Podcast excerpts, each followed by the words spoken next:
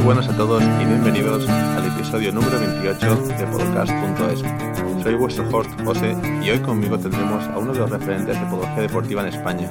Él es Enric Violán, podólogo, hijo de podólogo, con práctica en Barcelona, participando como docente en el máster de podología deportiva de la Universidad de Barcelona y que ha creado su nicho en la podología deportiva, grandísimo referente en deportes de carrera y nieve.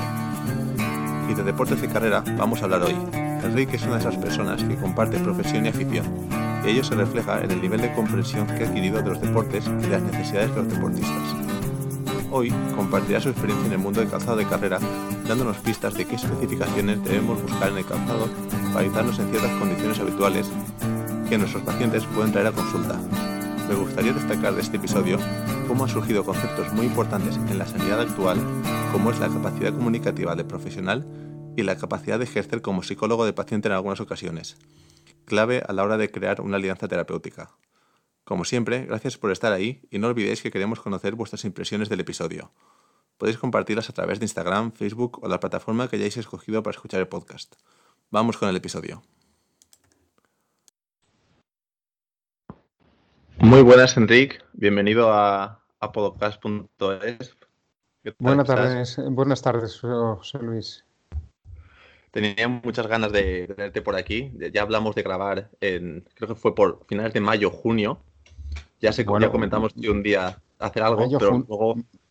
Mayo, junio, yo diría febrero, antes de que viniste por Barcelona, hablamos por primera vez. En febrero, marzo viniste el jueves eh, justo antes que nos cerrase y, y entre todo hasta ahora el apocalipsis now y, ya estamos en octubre. Sí, sí, correcto, correcto. Pero bueno, se ha hecho de rogar, pero, pero tenemos el, episodio contigo que tenía muchas ganas. No, no pasa nada. Todo llega al final. ¿Qué tal la vuelta a la vida ahí en Barcelona? ¿Todo bien? Bien, de momento bien, arrancando la consulta con todas las medidas habidas y por haber y más, y, mm. esperando acontecimientos, porque creo que esto será algo que estaremos viendo con esto durante una temporada larga, a ver qué es lo que pasa día a día, semana a semana. No hay, no hay otra cosa a hacer, es que no tenemos otra. Convivir con él y, poner todas las medidas para nuestros pacientes y fuera, y para nosotros mismos, evidente. Aquí no solo el paciente, sino somos nosotros también.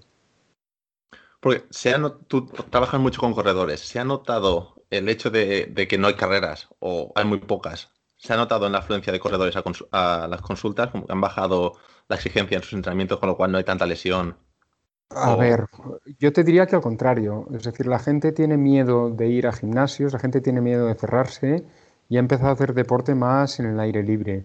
Ah, eso ha implicado que ha habido mucha gente que empezó andando el mes de mayo cuando nos empezaron a mm. desconfinar. De ese andar se ha empezado, han empezado a correr algo y esto ha implicado que hay toda una cierta característica de lesión o de mm. corredor que es la misma. Empecé andando, dejé de correr, he vuelto a correr y noto esto y noto lo otro. Con lo cual, mm. yo creo que por un lado va a haber lesiones de los corredores élite que, quieren hacer cosas sí o sí y, se van a lesionar como siempre, pero hay otro grupo de gente que son la gente que se han enganchado ahora al mundo del correr y estamos mm. viendo lesiones para gente totalmente nueva, para gente totalmente nueva y gente que iba al gimnasio, que no va y, que está haciendo deporte en el aire libre. Es decir, y esto es algo que sí se ha notado y se empieza a notar una cierta, un cierto auge, un cierto aumento de este tipo de, paciente. Mm. Bueno, es que mira que lo estamos hablando tú y yo antes de grabar.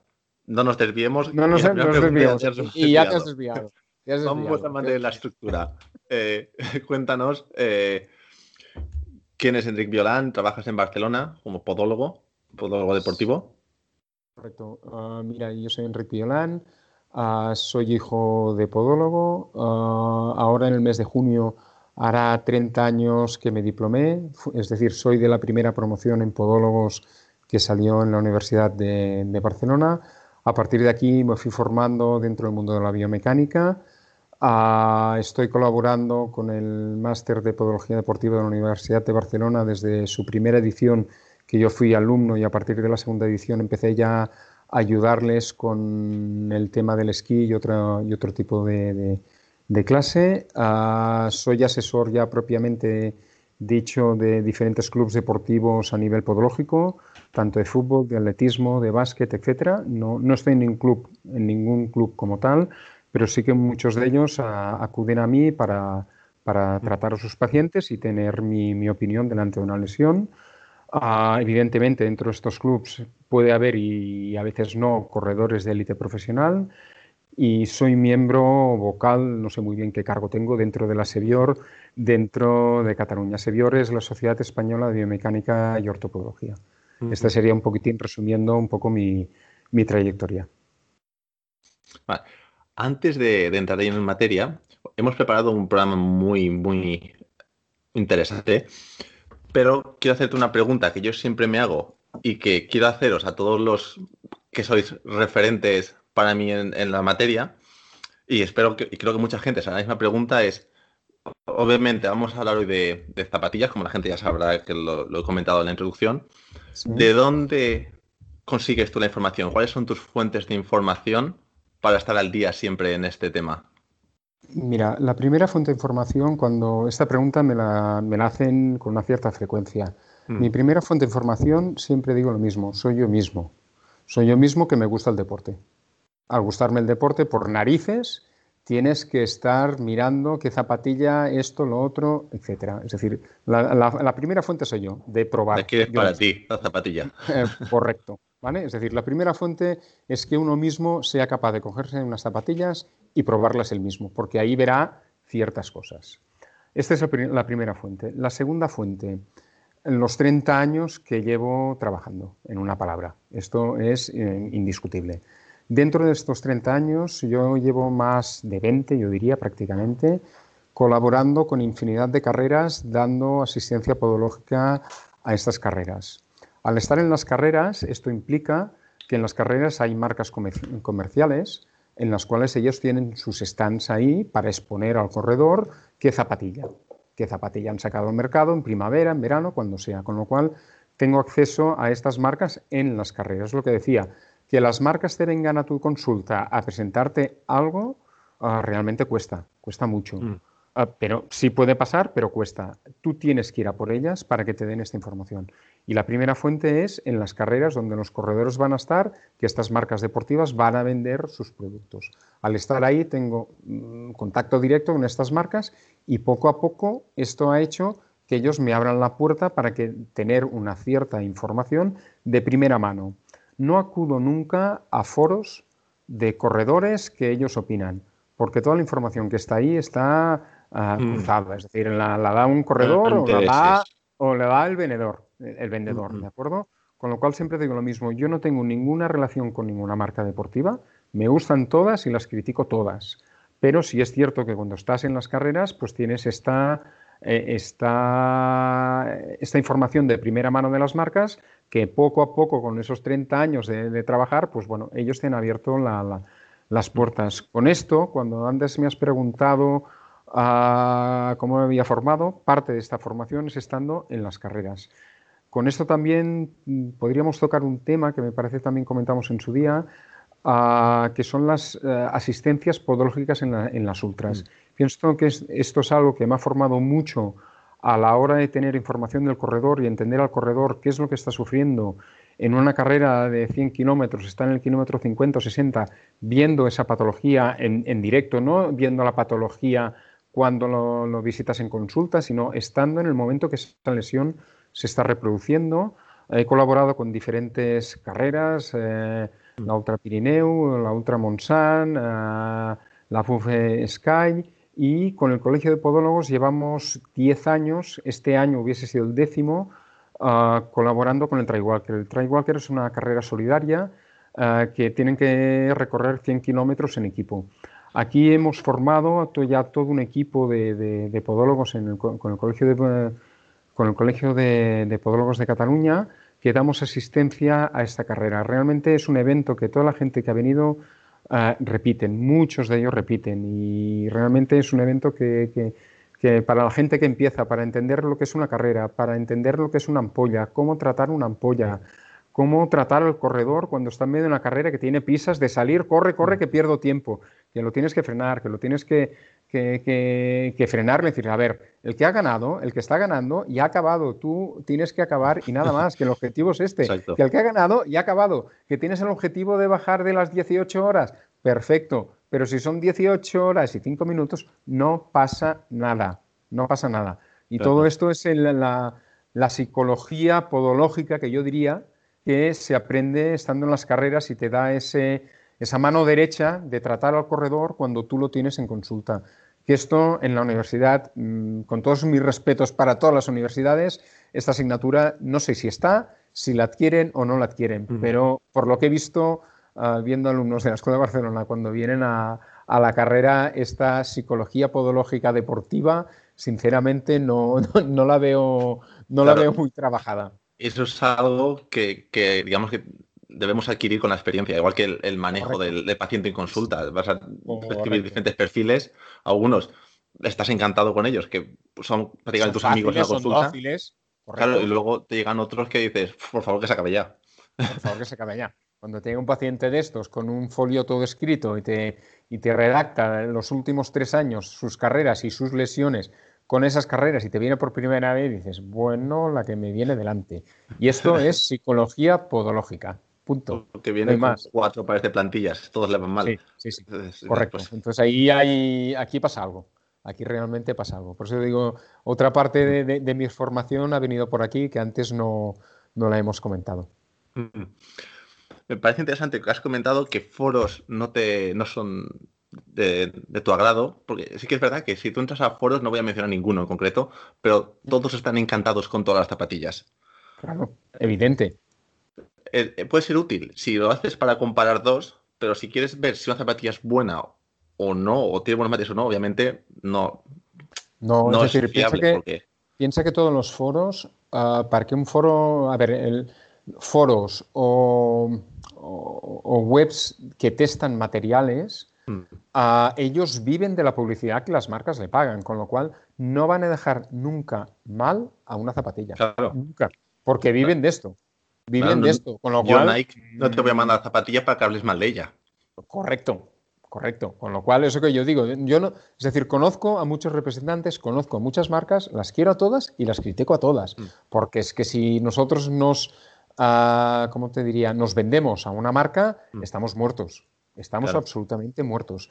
Y con las marcas que yo tengo más relación directa, saben perfectamente mi política porque lo dejo claro desde el primer día. Es decir, vosotros me dais información, pero mañana, eh, hoy estoy con ASICS, mañana estoy con Brooks y pasado mañana estoy con Nike. Porque es mi obligación formarme con ellos. Porque esta formación no te viene a casa. Difícilmente vas a recibir un correo electrónico diciendo, oye, que vengo a enseñarte ese producto. Y comentando esto que te estoy comentando ahora, eh, las cosas hay que decirlas. Brooks, en el mes de septiembre, yo recibí un correo electrónico del, comercial del Brooks diciéndome, eh, estaría interesado en presentar eh, en enseñarte mis productos. Y abrí las puertas de mi consulta. Vino, vino a mi consulta, vino, me lo enseñó y perfecto. Pero así, mm, de otras marcas que hayan hecho esto que ha hecho Brooks ahora, ah, la verdad es que no siempre he ido yo detrás de ellos. Sí que después la relación ha sido fluida. Yo he ido por ellos y después ellos me han venido a buscar a mí mm. para enseñarme, etcétera. Pero el primer paso siempre lo he dado yo. No han sido ellos que me han venido a dar esta información como a vender un libro, por decirlo de alguna manera. Hay que insistirles.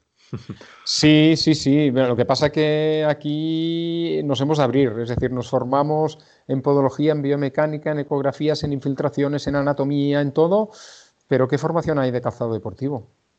Mm. Muy poca muy poca, y no salimos a buscarlo, no salimos a buscar esta información, no salimos. Y creo que es una herramienta, un tratamiento a tener muy presente para que la patología del corredor se solucione.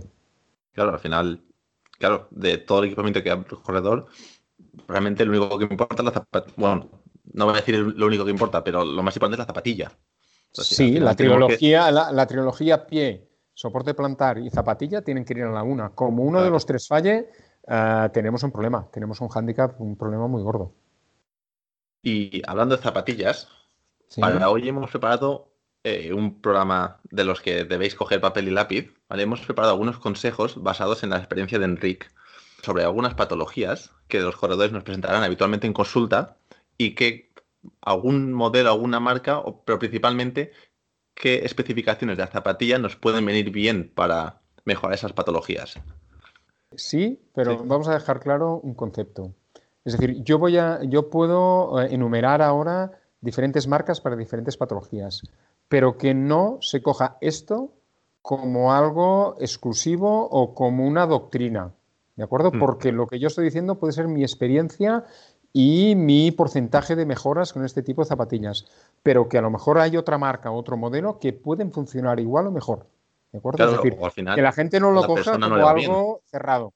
¿De acuerdo? Sobre todo. ¿vale? Al final, cada, cada, uno tiene el paciente delante, tiene el pie delante y, la decisión la toma uno. Eh, correcto. Tú puedes decir que esta zapatilla va bien para 300 personas que han tenido con alus valgus y a la que tengo yo delante no le va bien. No le va bien. Correcto. Por ejemplo, una muy común es el, neuroma de Morton, es bastante común en, consulta.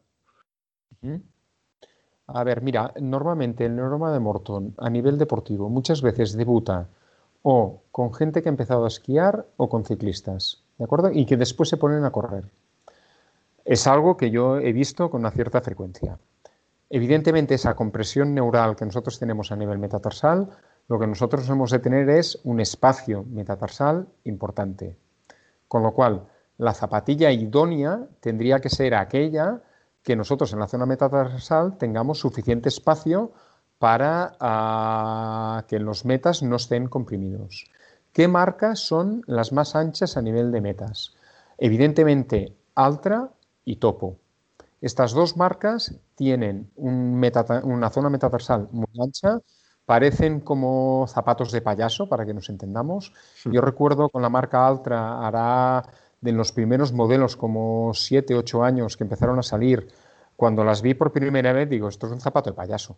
Pero un zapato de payaso, pero, pero payaso. Menos para correr. Digo, ostras, digo esto. Y realmente, eh, poco a poco han, ah, lo han suavizado. Y realmente son zapatillas que con los Morton no funcionan.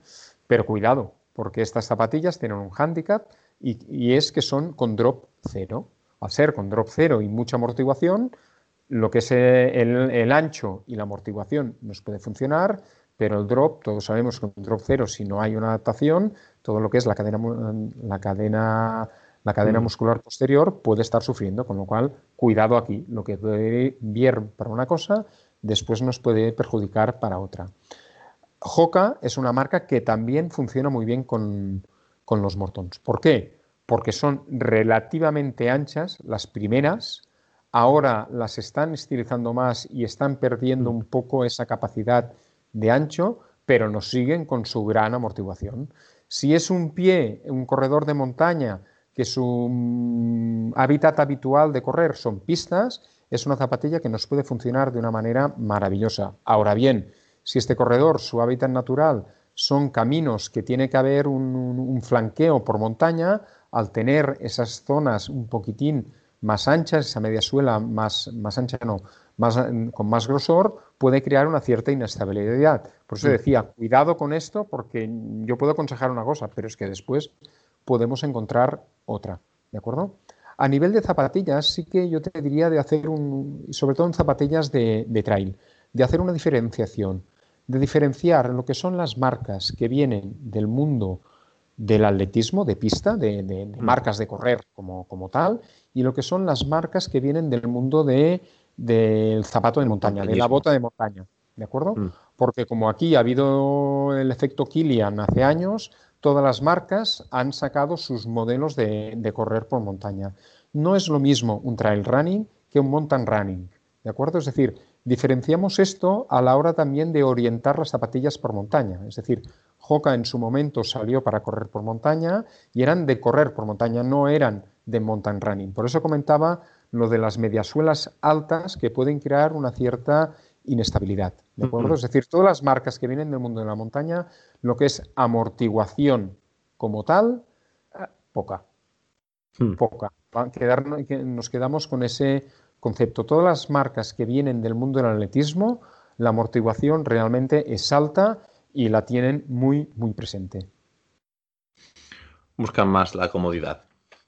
Sí, buscan más la comodidad o el, efecto de correr, correr como tal, mm. porque las zapatillas de, o las marcas que venden en el mundo de la montaña, muchas de ellas las ves y dices, esto, esto, es un zapato de trekking. No ¿Que puedes correr con ella? Puedes correr con ella, es evidente que puedes correr con ella, pero depende de dónde tengas que correr. Si corres por una pista, no necesitas este tipo de zapato, este tipo de zapatilla. Necesitas una zapatilla que te amortigüe, que tenga un efecto balancín, que te impulse, etc. Mm. Eh, muchas de estas, la flexión a nivel metatarsal no existe porque llevan placas de piedra, llevan unas placas en medio para protección de piedra que hacen que esa flexión en la zona metatarsal para, para el tercer roque mm. no, no, no, no, no actúe. No, no hay.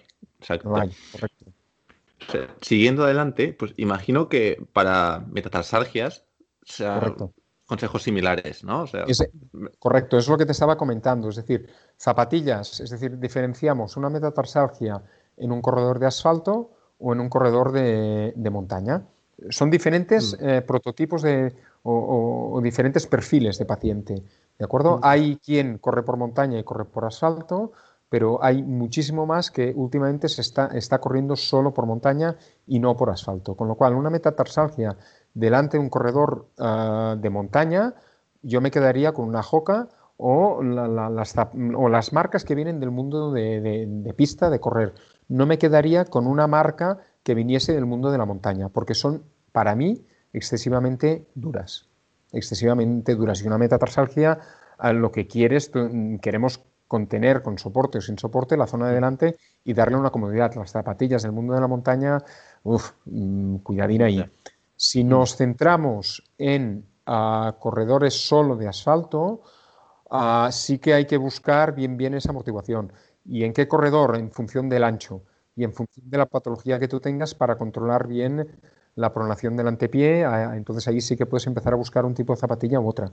Pero evidentemente hay marcas tótems que yo digo, a ASICS, Saucony, Brooks, Nike, Adidas, seguro que me dejo alguna, de acuerdo, que estas marcas ah, difícilmente te van a fallar, difícilmente te van a fallar.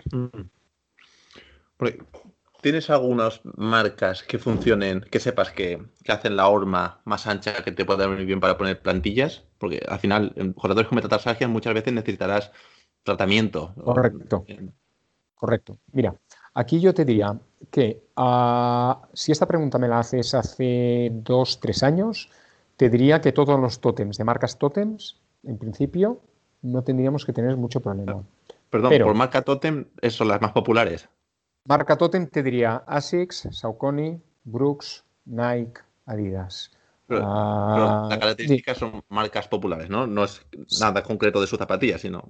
no, no, porque, a ver. Marcas Totem es dentro de, correcto. Dentro de estas marcas Totem, ah, ellos van a tener sus modelos buques insignia, que yo llamo, mm. ¿de acuerdo? Que sí las varían, pero las varían poquito. Con lo cual, tú sabes que ahí un soporte plantar difícilmente te va a dar problemas, porque no hacen muchos inventos. Es decir, toda su tecnología que van sacando poco a poco, la van incorporando. Pero en las zapatillas buques insignia las tocan, pero no las tocan mucho, porque saben que eso funciona y cuando algo funciona no se lían mucho. Entonces, lo que te comentaba, si tú esta pregunta me la haces hace tres años, te respondería esto.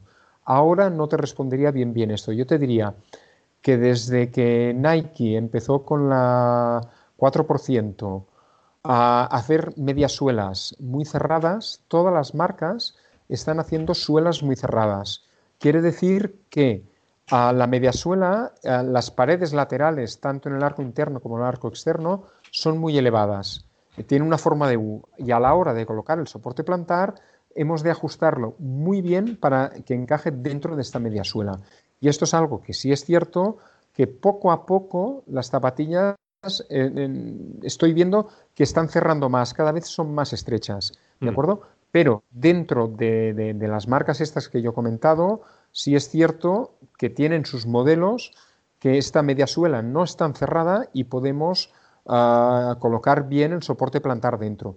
¿De acuerdo? Con lo cual aquí sí que hay que vigilar este, estas mediasuelas que están haciendo más cerradas. Esto en el mundo de la zapatilla de montaña hay que vigilarlo muy mucho, porque en la mediasuela sí que queda el pie muy cerrado dentro de la zapatilla y hay que vigilar siempre que la plantilla quede bien encajada dentro. Normalmente yo cuando tengo que hacer un soporte plantar en alguien que sé que la voy a hacer una plantilla para un soporte plantar que la va a utilizar para correr en el 90% de los casos, siempre pido la zapatilla con la que él corre para ajustar la plantilla dentro de la mm. zapatilla. Es decir, no hago un soporte plantar si yo no tengo la zapatilla delante. Lo podría hacer, pero siempre quiero la zapatilla delante, porque al final me quedo la zapatilla la, mm. semana, los seis días que, que puedo tardar en hacer ese soporte plantar para encajar bien la zapatilla, la zapatilla dentro.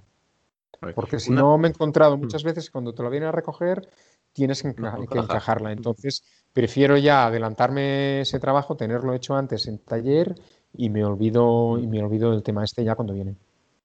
Un debate que he visto mucho desde hace mucho tiempo es eh, con las zapatillas de placa de carbono. Eh, ¿Se puede poner soporte? ¿No se puede? Suma, resta. A ver, yo te diría, es que ahora está muy de moda la placa de carbono, pero yo esta pregunta, cuando me la hacían hace 10 años, ¿coloco una, zapa ¿coloco una plantilla dentro de una zapatilla de clavos? Es la misma pregunta. la, la, verdad es que es la misma pregunta, porque el efecto es el mismo. ¿Se puede colocar? Se puede colocar, siempre y cuando esa plantilla esté ajustada, adaptada para esa zapatilla y ninguna más. Punto uno. Mm. Punto dos.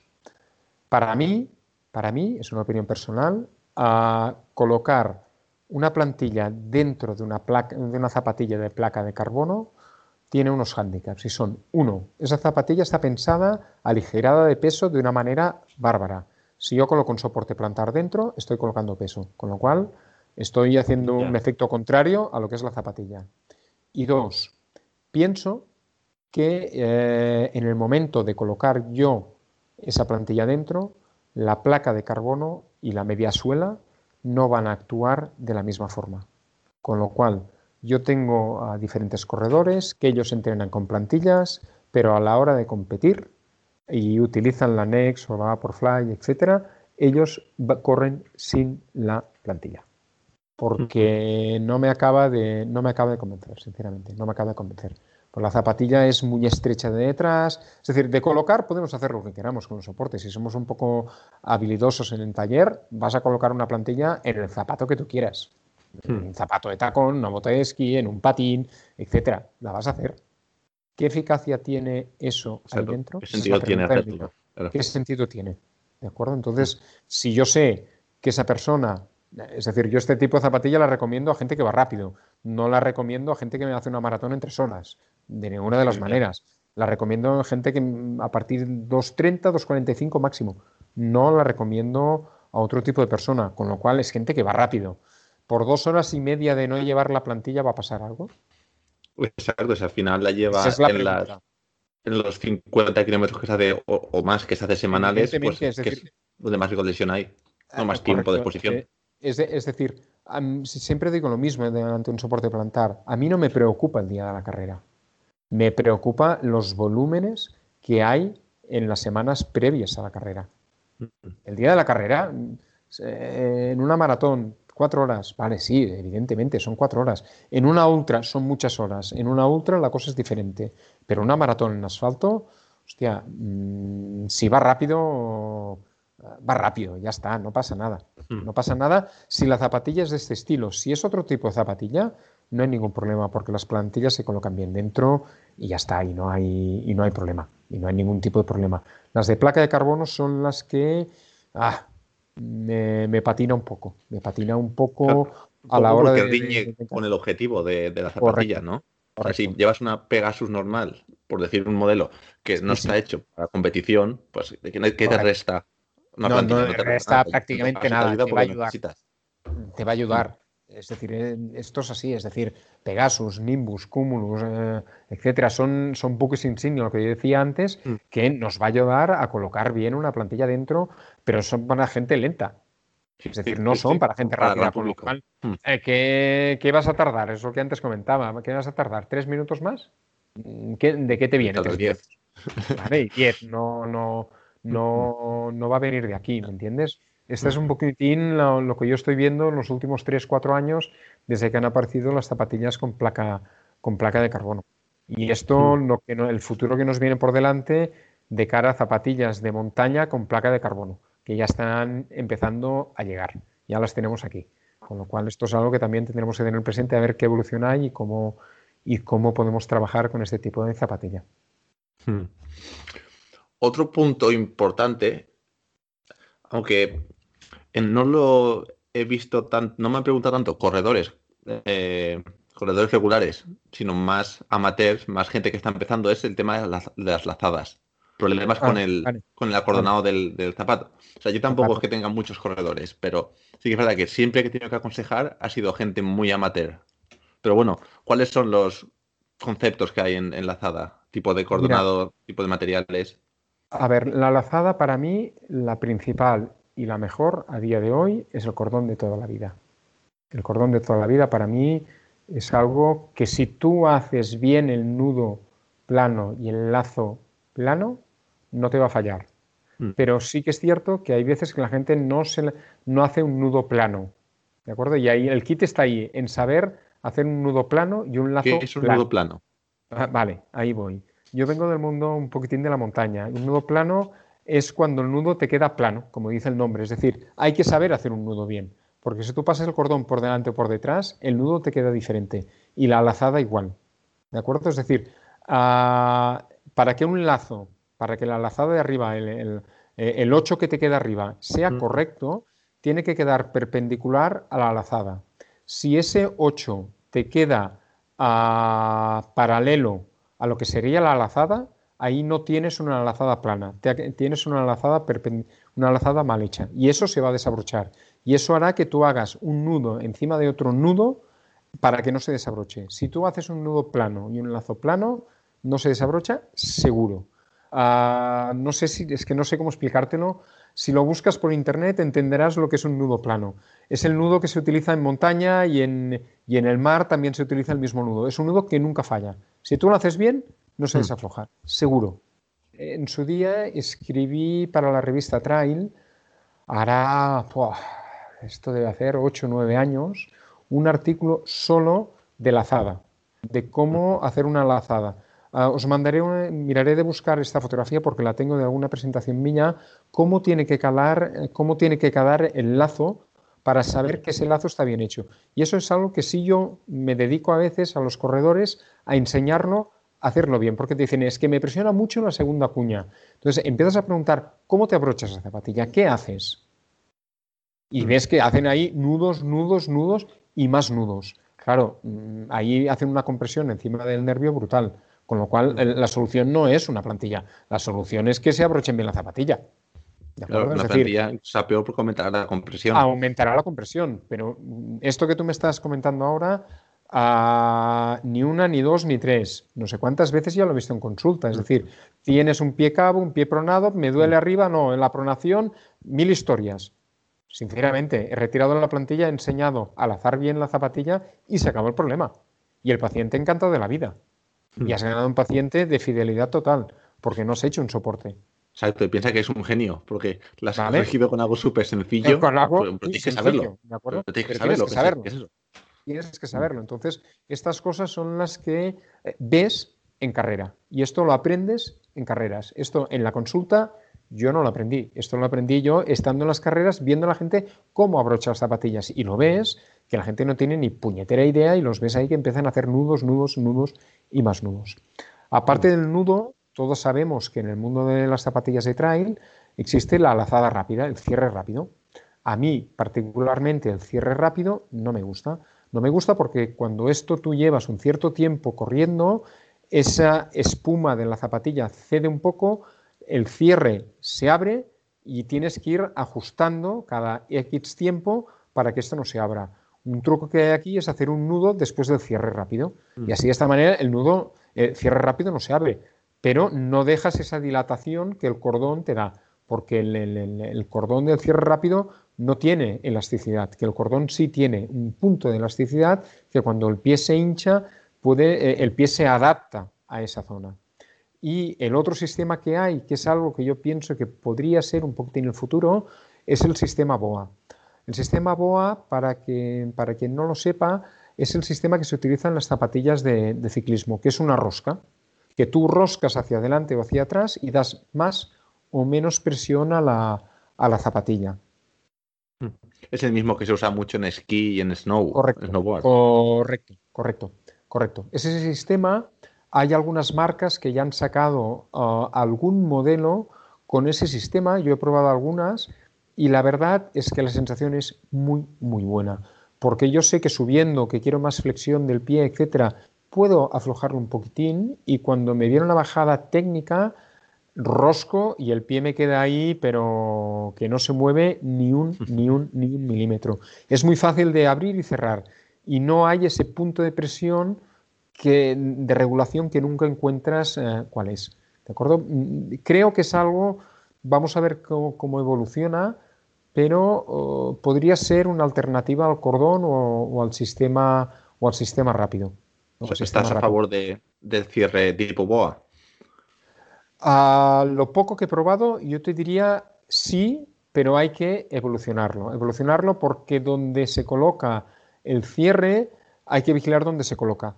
Porque yo tengo unas ASICs que están muy lateral y al estar muy lateral eh, son de montaña ah, y al estar muy lateral con alguna piedra ha tocado. Riesgo mm. de que se rompa. No, no nos interesa. Si lo colocas muy dorsal, no todas las marcas, todo lo que he visto, siempre han sido muy lateral. Y no tengo claro por esto. Y entiendo que tenía que ser un poco más alargado, que venga más a nivel de dedos y que te recoja todo un poquitín más. Por eso te digo, yo pienso que aquí las marcas tienen que, evolucionarlo. No sé si, lo harán o no lo harán. Pero por lo poco que he visto, pienso que podría ser una buena, una buena alternativa. Pienso que podría ser una buena alternativa al cordón. Con la lazada. Eh, dime, dime. Perdón. adelante, adelante.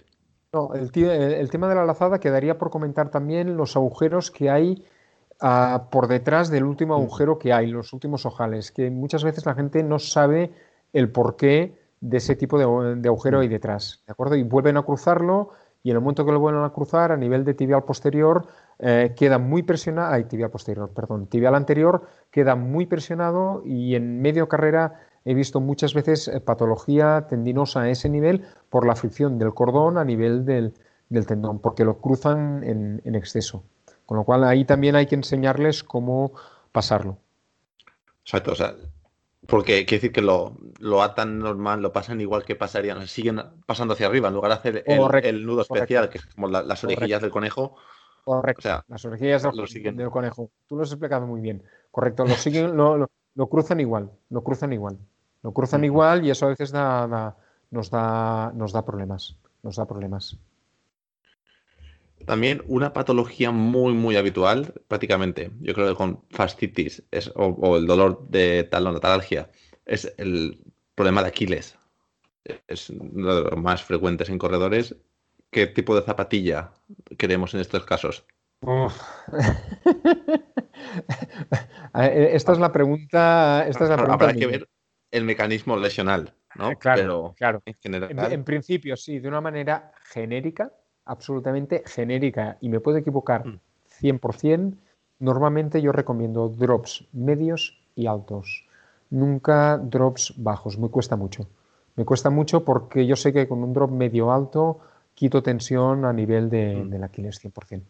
100%. con lo cual, un drop, sí, un drop bajo ah, sin una preparación física previa, hmm. ah, voy a tener, normalmente voy a tener problemas. Es decir, cuando antes comentábamos lo de Altra, etcétera, ah, uno de los problemas es este, es decir, cuando la gente dice, vale, cojo Altra para un, para un Morton porque es muy ancho delante, la adaptación les cuesta mucho a nivel de Aquiles. Con lo hmm. cual hay que, hay que vigilar este tipo de, de, transferencia de drops altos, hay, perdón, de drops bajos a altos o de altos a bajos, porque ahí a nivel de Aquiles hay problemas. Hay problemas seguro. Seguro, esa adaptación hay que hacerla muy bien hecha.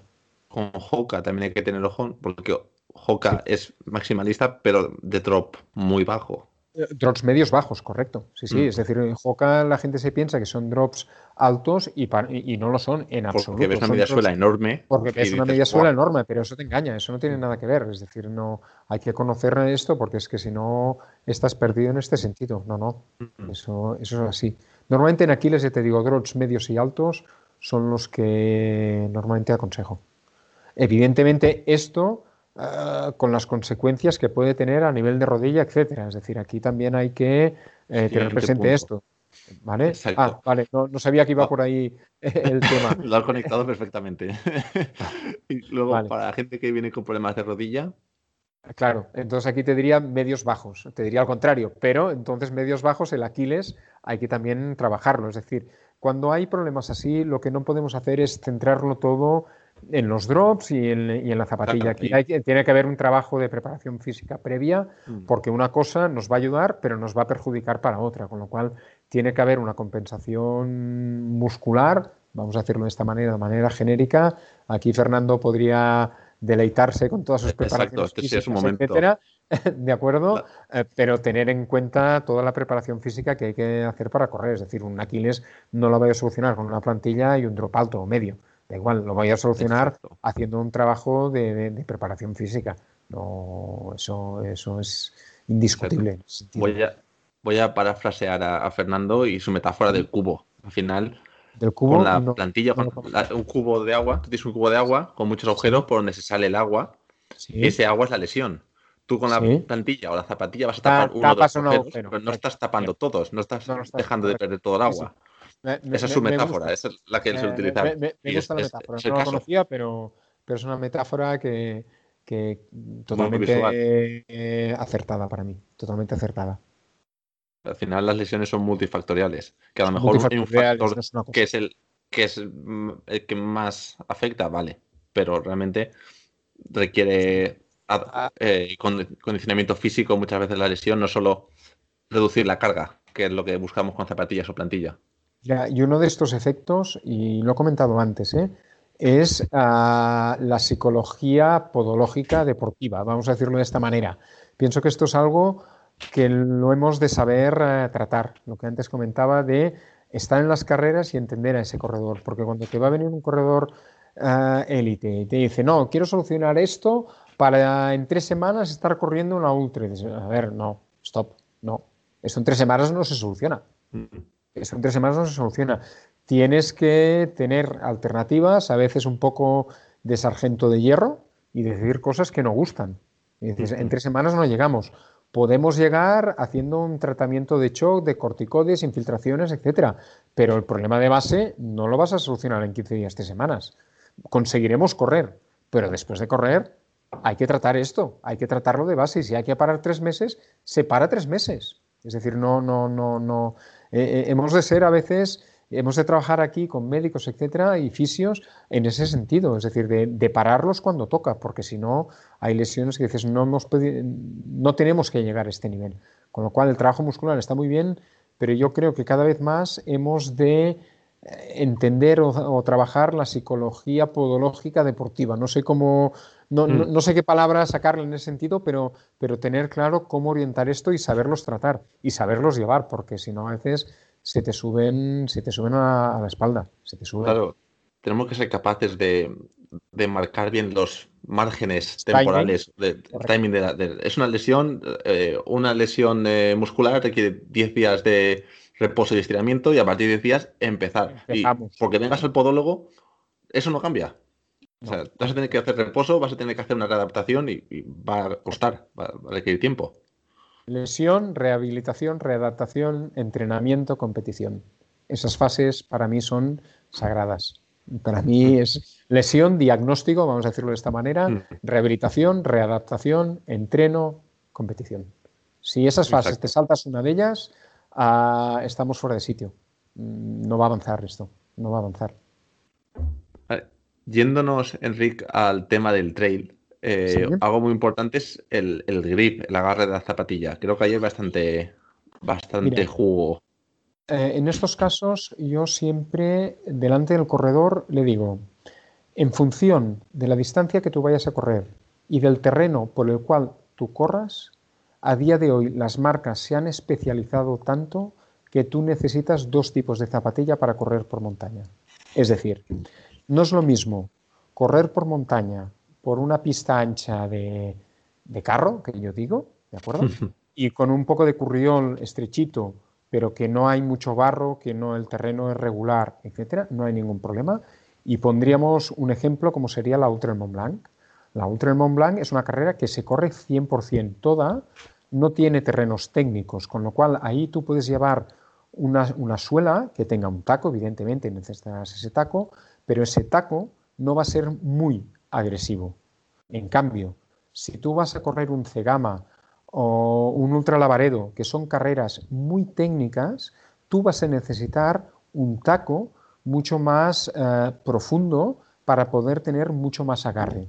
Esto las marcas cada vez más lo están diferenciando, están teniendo modelos de ultra, modelos de media distancia y modelos de kilómetro vertical.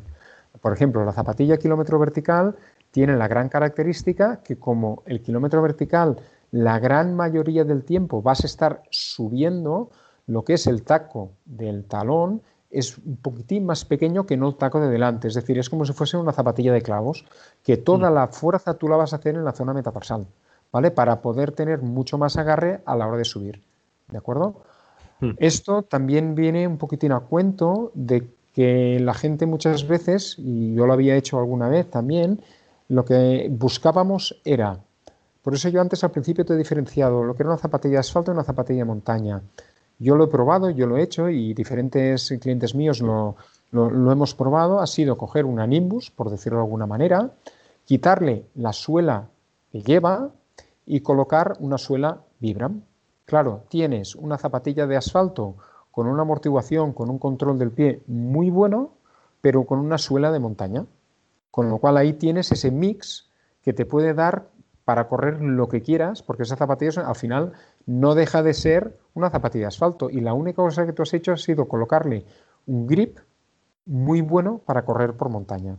Esto es algo que en zapatillas de élite de, primera línea, ah, si la marca no trabaja con la casa Vibram, hay corredores que lo hacen porque las suelas de la casa Vibram lo que hacen es rebajar aún más el peso de la suela original de la zapatilla.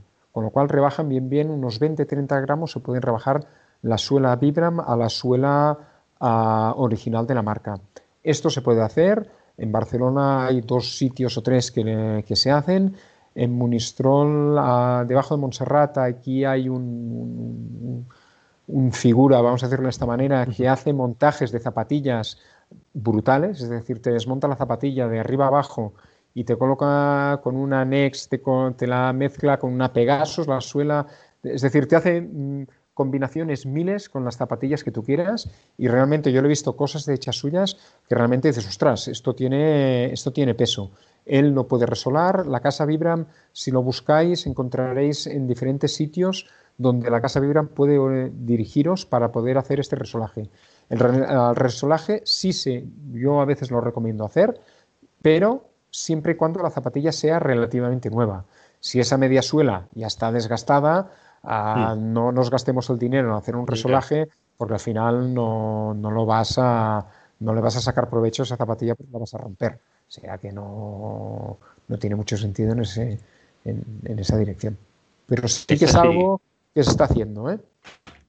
claro, me ha venido a la cabeza la foto de la corredora en la maratón de Barcelona con unas, con unas Adidas pero con la media suela de las Vaporfly. Sí, esto es algo que eh, esto es algo que se ha visto en el, último año, dos años, con las Nex y las Vaporfly, se ha, visto, se ha visto en diferentes maratones que la gente ha tuneado la zapatilla pintándola ah, para realmente buscar la eficacia de, las Nike. Esto es así, esto se ha visto en infinidad de, de maratones a día de hoy. Ahora ya se va a ver menos porque todas las marcas se han puesto las pilas, mm. se han puesto las pilas y han ido por ahí, pero al principio se veía, en cada maratón veías a alguien que iba tuneado, veías a alguien que iba tuneado, sí, sí, es, es, así. De hecho, ahora después te preguntaré conclusiones de la maratón de, Londres, porque no hubo tanto dominio, ¿no? O sea, no, he visto la clasificación de zapatillas, pero sí que vi algo durante la carrera y no era todo Nike, había mucho Adidas. sí, pero al final, al final hubo más Nike que no, que no Adidas, ¿eh? Sí, sí. A ver, el segundo sé que fue Adidas, pero dentro del grupo de los ocho primeros yo te diría que habían máximo tres. Máximo tres Adidas, todo lo otro era, todo lo otro era, era Nike, donde ahí sí Ah, pregúntamelo después. Venga, que si no me enrollo ahora con esto. Nos desviaremos. ¿Algo más que aclarar en, en cuanto a, a la suela, yo te diría que no. Diferenciar muy claro esto, es decir, que, que, en función del terreno por donde tú vayas a correr, hay que tener claro qué tipo de taco tú vas a utilizar. Y eso es algo que yo recomiendo mucho, porque es que si no estamos corriendo con tacos de, de marcas de, de, montaña, lo que antes comentaba, estamos corriendo en tu, hábito, en tu hábitat natural por pistas normales, tu día a día. Esa zapatilla no es para ese hábito, esa zapatilla es para correr realmente para, en, en montaña. Pongo ejemplo Barcelona, es decir, y utilizaré marcas, es decir, ves gente que corre con unas esportivas en la carretera de las aguas y dices, hostia, no, esta zapatilla no es para correr por Colserola, es que no lo es, es para correr por Pirineo y punto. No la pongas a correr por aquí, por esa zapatilla no. Y esto es causa de lesión de arriba abajo, es causa de lesión. Y, es simplemente buscar otro tipo de zapatilla, le cambias la zapatilla y dices, a ver, esta zapatilla es el día que te vas a correr a hacer un mal Es para esto, no para correr por las aguas. Es que no lo es. Es decir, la mm. típica pista plana eh, que coges un poco de curriol, etcétera, no hace falta llevar un taco muy agresivo, porque la única cosa que haces es tener una, un, agarre muy fuerte al suelo con una fatiga muscular muy alta. No, no tiene sentido, es que no tiene ningún sentido, mm. ninguno. Entonces yo intento aconsejar siempre un, taco, un taco más finito y un taco más agresivo para el día de la carrera cuando tú tengas que, hacer algo realmente de, de montaña. Y eso es algo que sí lo estoy aconsejando, como en asfalto tienes la zapatilla de rodar y la zapatilla de, competición, la zapatilla rápida. Esto es algo que, es muy frecuente en, asfalto. En montaña, pues las marcas están especializando mucho y hay que seguirlas un poco en este, en ese, en este sentido. Para, para concluir, digamos, esta parte hay una última cosa que me gustaría hablar contigo, y aunque parece que está perdiendo fuerza porque se ha pasado la fase de, zapatillas con control de pronación o control de estabilidad. Ahora parece que, los van a colgar a todo el que lleve una zapatilla con estas características. Pero, ah. eh, ¿cuál es la diferencia entre ambas? ¿Y les pondrías soporte plantar? Si no. A ver, aquí yo pienso que hay que diferenciar y hay que hablar con las marcas, porque las marcas lo explican muy bien. El problema es lo de siempre. Las marcas lo explican muy bien y después esto nos llega a nosotros totalmente cruzado. Vamos a ver. Una zapatilla con control de pronación es aquella que lleva algún elemento en la parte interna de la zapatilla con densidades, con piezas, lo que tú quieras, para evitar que el pie prone, ¿vale? Para controlar esa pronación. Eso es una zapatilla con control de pronación, ¿de acuerdo? Que esto va a actuar desde el minuto uno que tú te la coloques. Una zapatilla con control de estabilidad es aquella zapatilla que no lleva ningún control en la parte interna y la pieza que lleva, para que nos entendamos, está en, el arco, en medio, como si fuese una X, una X, ¿de acuerdo? ¿Qué van a buscar con esto? Uh, lo que van a buscar es, en el momento que la, la musculatura empieza a fatigarse, es cuando esta pieza empieza a actuar. A tal manera que lo que hay no es un control de pronación. este tipo de zapatilla la puede llevar cualquier persona que haga una maratón en 4 o 5 horas sin ningún tipo de, soporte plantar, que lo que hace es, vale, yo sé que voy a llegar fatigado y lo que vamos a hacer es que esta, esta pieza de la zapatilla me dé un poco más de estabilidad. A esta, a esta zapatilla de control de estabilidad, ¿yo puedo añadir un soporte plantar? Claro que sí, no hay ningún problema. Yo controlaré la pronación y la zapatilla me ayudará a esa fatiga que no vaya tanto. ¿De acuerdo?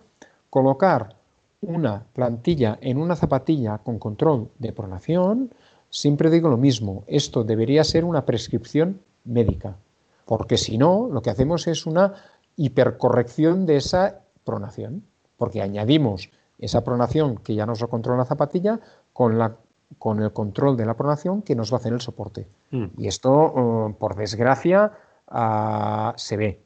Se ve que se utilizan plantillas más eh, zapatillas con control de pronación.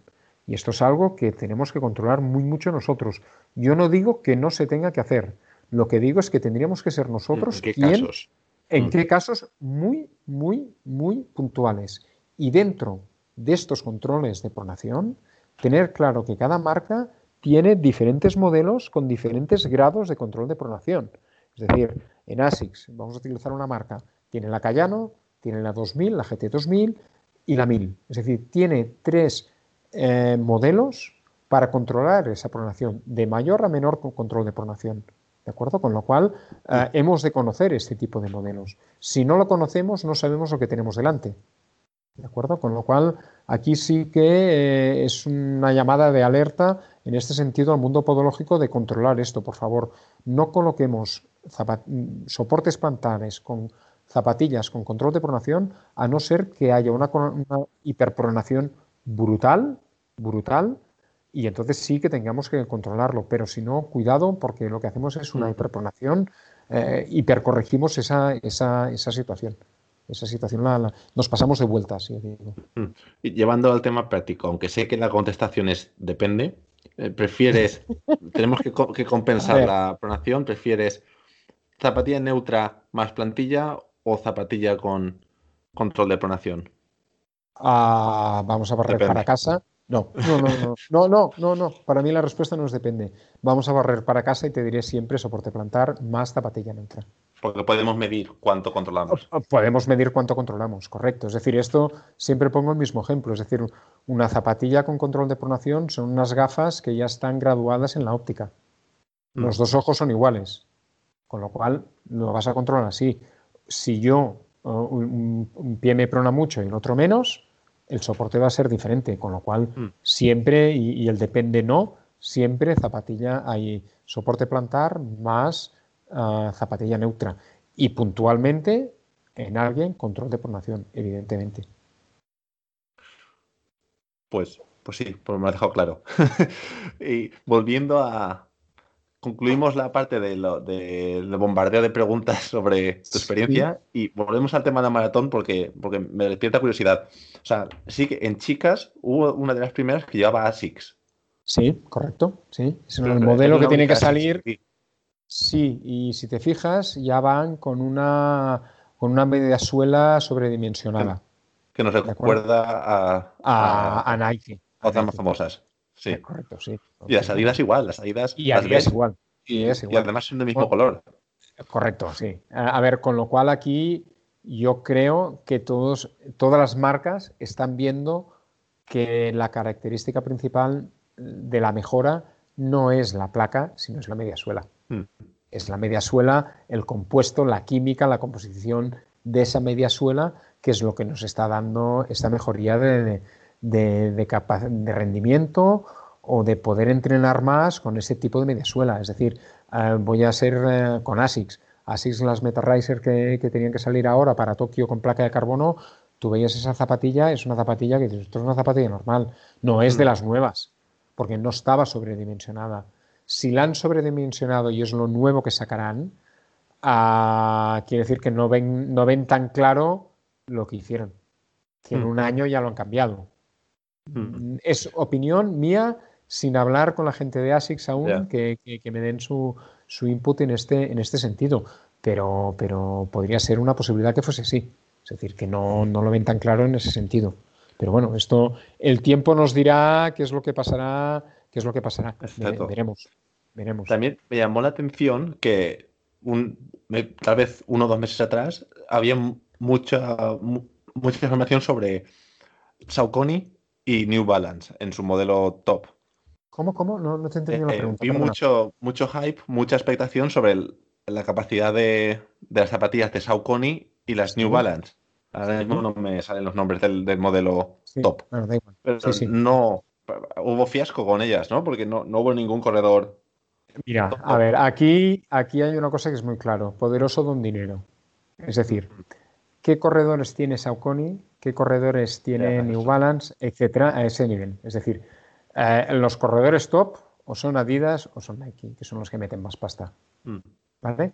En la maratón de Londres, si te fijaste, eh, los corredores ingleses iban con New Balance. ¿De acuerdo? Iban con New Balance.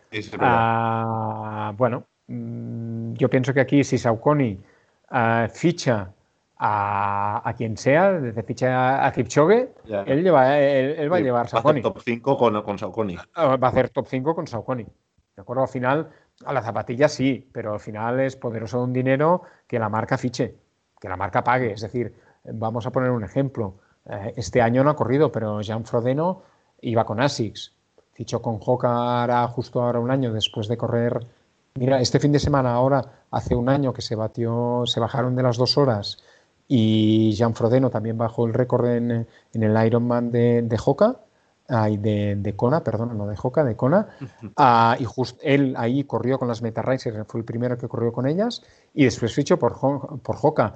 Eh, Jean Frodeno no va a estar delante en el próximo Kona, y yendo con Joca, no, estará ahí delante seguro, es decir, no, no. ¿El por qué? Yo pienso porque en la capacidad económica de la marca no da para poder fichar a los top 10 a ese nivel. Es una opinión personal, ¿eh? Sí, no, eh, pero, pero, pero, influye. Pero esto, pero esto es así, es un problema de dinero, nada más. Mm. Nada más, seguro. Seguro. Sí. ¿Serías capaz de decirme tu, zapatilla favorita de siempre? O sea, algún modelo que, te haya encantado de siempre. A ver, yo te diría Nimbus y Pegasus. yo pienso que estas dos. Eh, sí, eso que te decía, los buques insignia no fallan de las marcas. Mm. No, no, no, no te fallan. Correcto, la Triumph.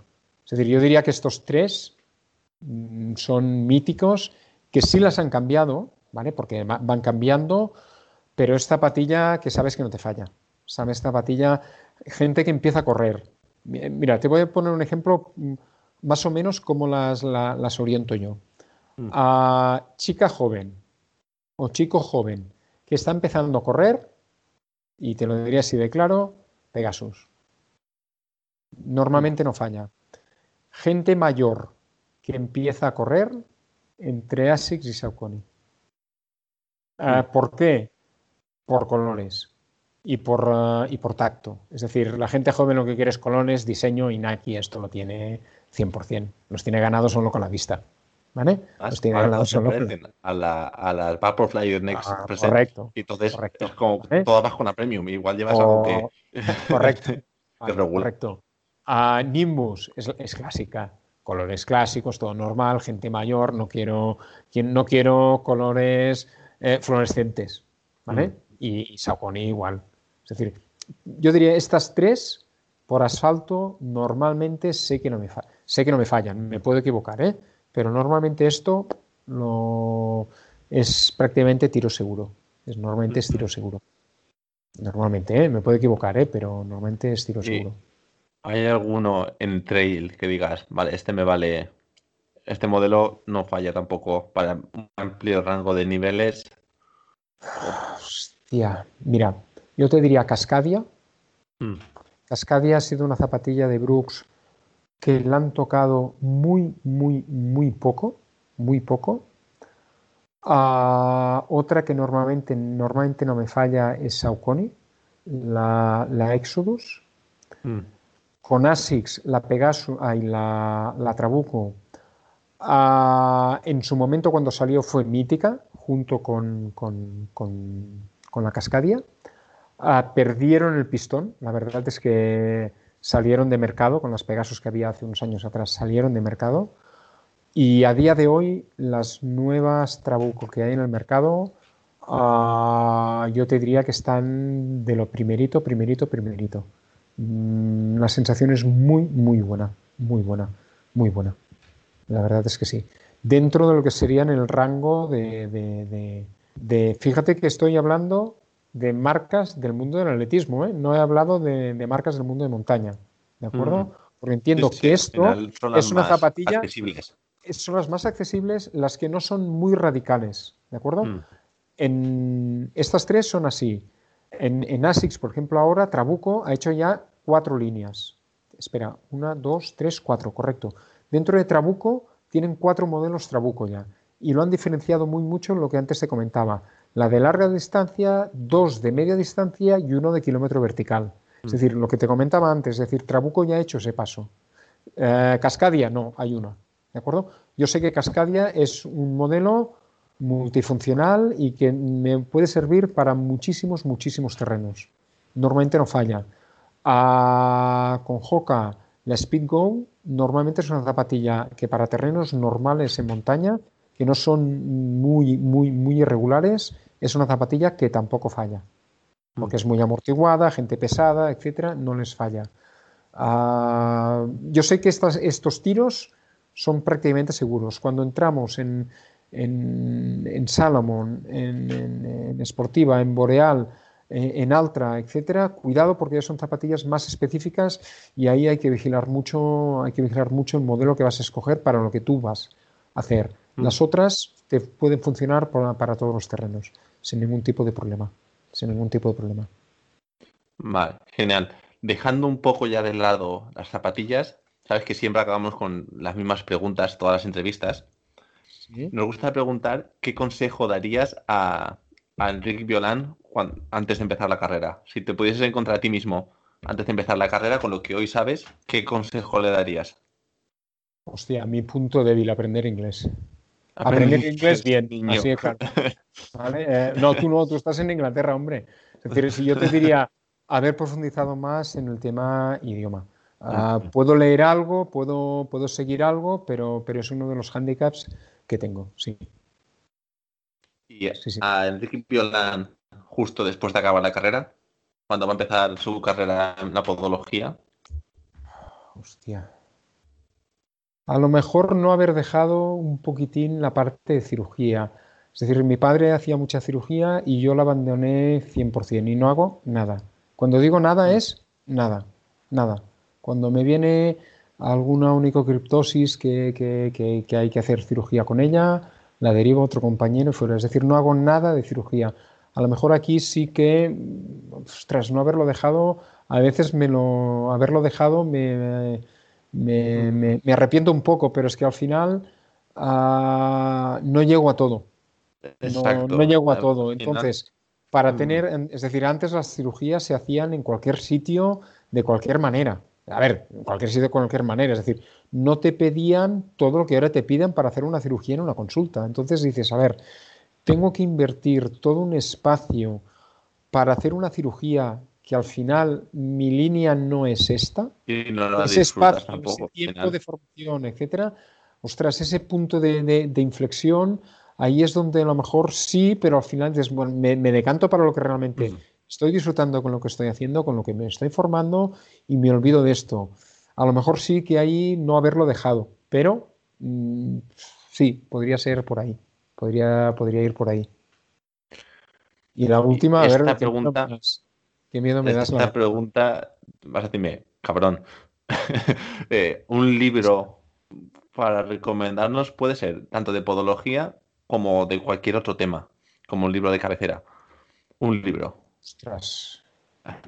te lo he dicho. ver, de la Jacqueline Perry sobre la marcha, este para mí es, básico.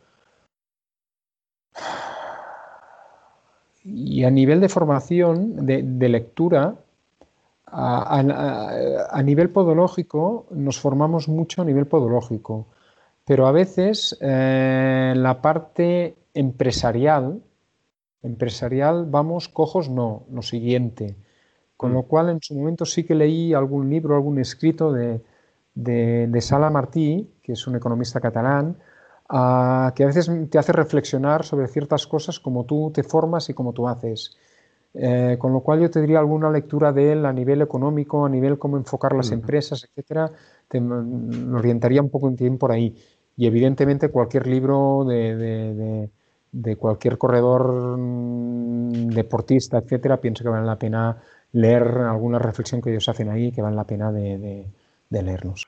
Yo normalmente no añado nada en este, en este punto, no añado libros, pero ya que tú has comentado el tema de, empresarial que, en la clínica, en la universidad no nos enseñan, algo que yo me he dado cuenta aquí que, y que en la, pone mucho énfasis donde estoy ahora, es el tema de la comunicación, el tema de cómo comunicarte con el paciente, cómo conseguir lo que aquí llaman engagement, eh, cómo conseguir que el paciente esté en tu rueda, que confíe en ti y que todo lo que digas va a misa. o sea, eso, realmente...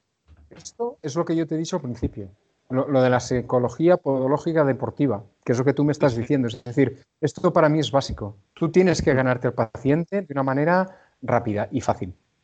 ¿Vale? No, no, no, sabía que en Inglaterra ibas por esta línea, pero yo te lo he comentado eh, al principio de la charla, este, este, este punto. Pues, y no he leído nada, ¿eh? ha sido aprendizaje eh, puro y duro picando piedra, ¿eh? no, no, he leído nada en este Pues los libros están a un punto que te explican cómo llegar a la parte del cerebro emocional para que digan, hostia, este sabe y este me quiere ayudar. Ya no es que tu producto le sea interesante, sino que confíen en ti.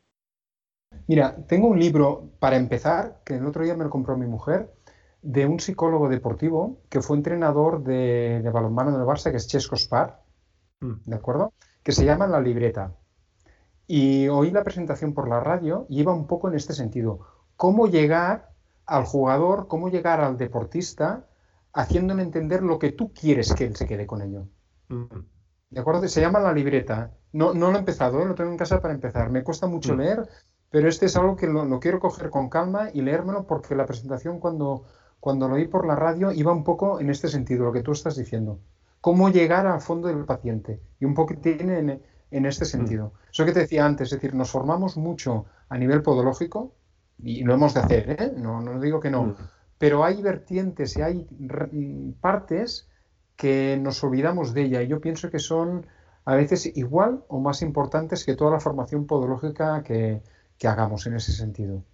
Claro, si tú eres el mejor clínico del mundo diagnosticando, pero tú no sabes explicar, no, no sabes convencer al paciente, no se va a quedar. No sirve para nada. No se va a quedar. No te sirve para nada. No te sirve para nada, absolutamente para nada. Tú les puedes pegar ahí al paciente una verborrea biomecánica que va a salir de la consulta quedándose en la misma. Me han hecho una plantilla. ¿Y por qué? Eso es algo que yo pregunto. ¿eh? Es decir, cuando me vienen algún paciente que me dice, te he hecho una plantilla, ¿por qué? Bueno, no me acuerdo. Mm, yo he fracasado. Es decir, si mis pacientes han dado consulta no entendiendo cuál es su problema, he fracasado yo. Mm. He fracasado. Porque no he conseguido transmitir el problema. Que no... no he conseguido transmitir el problema al paciente. No he conseguido transmitirlo. Y para mí esto es un fracaso profesional. Esto, esto nos da para otro episodio de podcast. y dos últimas preguntas. ¿Alguien que nos recomiendes para venir en un futuro? Hostia. Ah, ¿Puedo hacer una recomendación fuera del mundo podológico? Sí, sí, claro, por supuesto. Mm. Carlas, Carlas Tour. Vale, lo apunto. Apúntatelo. Uh, Carlas Tour, te explico. Carlas Tour, él es INEF, es licenciado en Educación Física y es fisio. Uh, Carlas Tour Carbonell para mí es la referencia mía, mi mano derecha, cuando tengo alguna duda a nivel muscular, de test musculares, etcétera, es mi referencia. Es mi referencia 100%. Ah, él es entrenador de, gente de élite, etcétera. Está llevando a la, selección española de vela para ir a Tokio 2021, etcétera. Pero para mí, ostras, eh, es referencia. Es referencia. Para mí, ¿eh? Dentro del, mm. del mundo que me mueva dentro del mundo que yo me muevo. Ah, desde, un punto de vista de fisio y si no a nivel tendinoso, ah, el doctor Pedret pienso que es otra persona también de referencia mm. en este sentido que le podríais sacar largo y mm. tendido. Además, Pedret, no, no sé Carles porque no lo conozco, pero Pedret sí que tiene mucha presencia en redes sociales y en, tema de divulgación. Sí, sí, correcto. Mm. Carlos Pedret a nivel de divulgación, a nivel de lesión tendinosa, es una referencia total cuando tengo alguna duda, cualquier cosa de estas, evidentemente para mí es, lo que él dice va a misa. no, no, hay, no hay diálogo. Blanco, mm. blanco, blanco y en botella, no hay más. Mm. Más a más marca muy bien todos los timings de recuperación deportiva, etcétera, lo marca muy bien. Ah, lo marca muy bien, lo marca muy bien. Última pregunta. La tortilla, ¿con cebolla o sin cebolla? Con poca cebolla. Ahora te ¿Eso qué es? Eso es con cebolla. Pero muy poquita. muy poca. muy poca. Como animal de compañía. muy poca. 80 patatas, 20 cebolla. Poca. poca. sí, lo comparto. Poca. No sé cuánta cebolla es demasiada cebolla, pero, pero sí. Claro, hay veces que ves patata tortilla de patatas que hay más cebolla que no patata. Y dices, no, esto no, esto para mí no es. Esto para mí no es. Pues, Enrique, hasta aquí el episodio. Muchísimas gracias. Tenía muchas ganas de grabar contigo y la verdad es que lo he disfrutado mucho. Pues eh, nada, José Luis, muchas gracias por el, eh, esto, por el rato que hemos estado charlando, me lo he pasado muy bien y no sé, cualquier cosa que queráis, eh, estamos en contacto y vamos, y vamos hablando. Quien quiera encontrar a Enrique en, redes sociales, en Instagram es Enrique Violán y no sé si en Facebook tiene página. No, Facebook no, en Twitter.